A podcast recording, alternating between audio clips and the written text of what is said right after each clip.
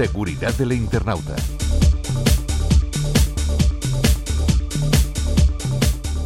Cada vez se producen más robos de cuentas de servicios en línea, como redes sociales o videojuegos online, lo que también afecta a los menores.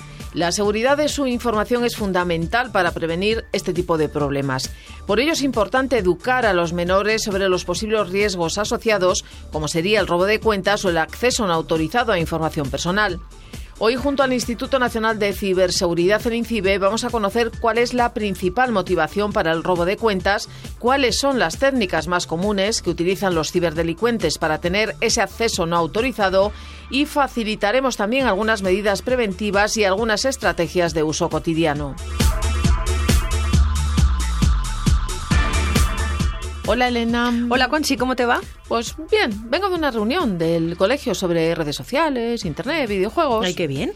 Sí, pero me he quedado preocupada con un dato. Nos han dicho que cada vez se están produciendo más casos de robos de cuentas a menores. ¿Es así? Bueno, el robo de cuentas se refiere al acceso no autorizado a una cuenta en línea. Esto puede ocurrir a través de la obtención de contraseñas, suplantación de identidad o mediante el uso de software malicioso.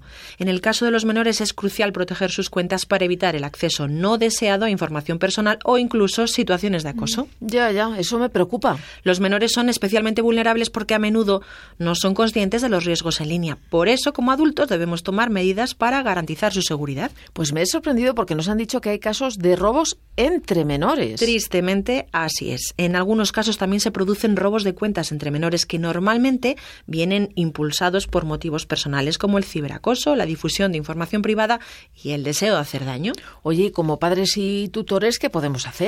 Es esencial educar a los menores sobre la importancia de contraseñas seguras y únicas para cada cuenta.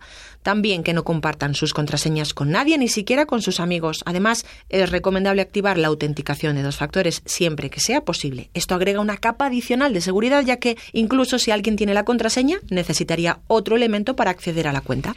¿Y qué hay de las redes sociales? ¿Cómo podemos los padres proteger a nuestros hijos en esas plataformas?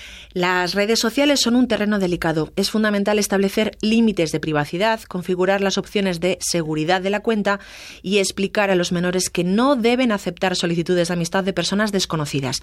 También es útil supervisar sus actividades en línea sin invadir su privacidad. Eso sí, conocer las plataformas que utilizan y entender cómo funcionan nos permite guiarlos de manera más efectiva. Mm, quizás ¿Podría probar con alguna herramienta de control parental? En la web de INCIBE, en el apartado de menores, tienes a tu disposición un montón de información sobre estas herramientas. Ay, suena bien. Sí, pero lo más importante es equilibrar el control con la confianza. La comunicación abierta es clave.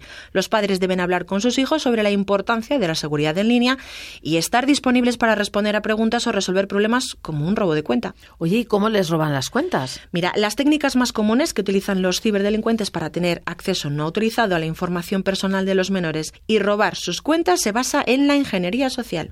¿Algún ejemplo? Claro, suele ser muy habitual a través de la captura de claves mediante phishing.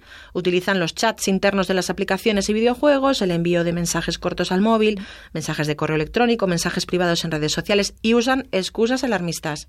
El típico mensaje de tu cuenta está en riesgo, se ha producido un acceso no autorizado a tu cuenta y hay un problema, ¿no? Así es. Otras veces también los ciberdelincuentes convencen a los menores para que se descarguen una aplicación fraudulenta o ejecuten un archivo adjunto instalando sin darse cuenta un software malicioso. Y otras veces seguro que les engañan, ¿no? Sí, sí, se ponen en contacto con ellos para intentar que cambien el correo de contacto de su cuenta por el del delincuente, le facilitan su contraseña o el código de verificación en dos pasos que reciben en el móvil. Entre las excusas pueden indicar que es una forma de demostrar la identidad para participar, por ejemplo, en un sorteo o recibir un premio o que son de un servicio técnico o del equipo de seguridad de la plataforma. Uf, es que no te puedes fiar de nada. De nada ni de nadie. Por eso es necesario prestar atención para evitar descuidos con los dispositivos de los menores o cuando acceden con sus cuentas en dispositivos de uso público o compartido. Gracias, Elena. Me voy a casa a trabajar todo esto con mis hijos. Conchi, cualquier duda ya sabes, llama al servicio de ayuda en ciberseguridad INCIBE 017.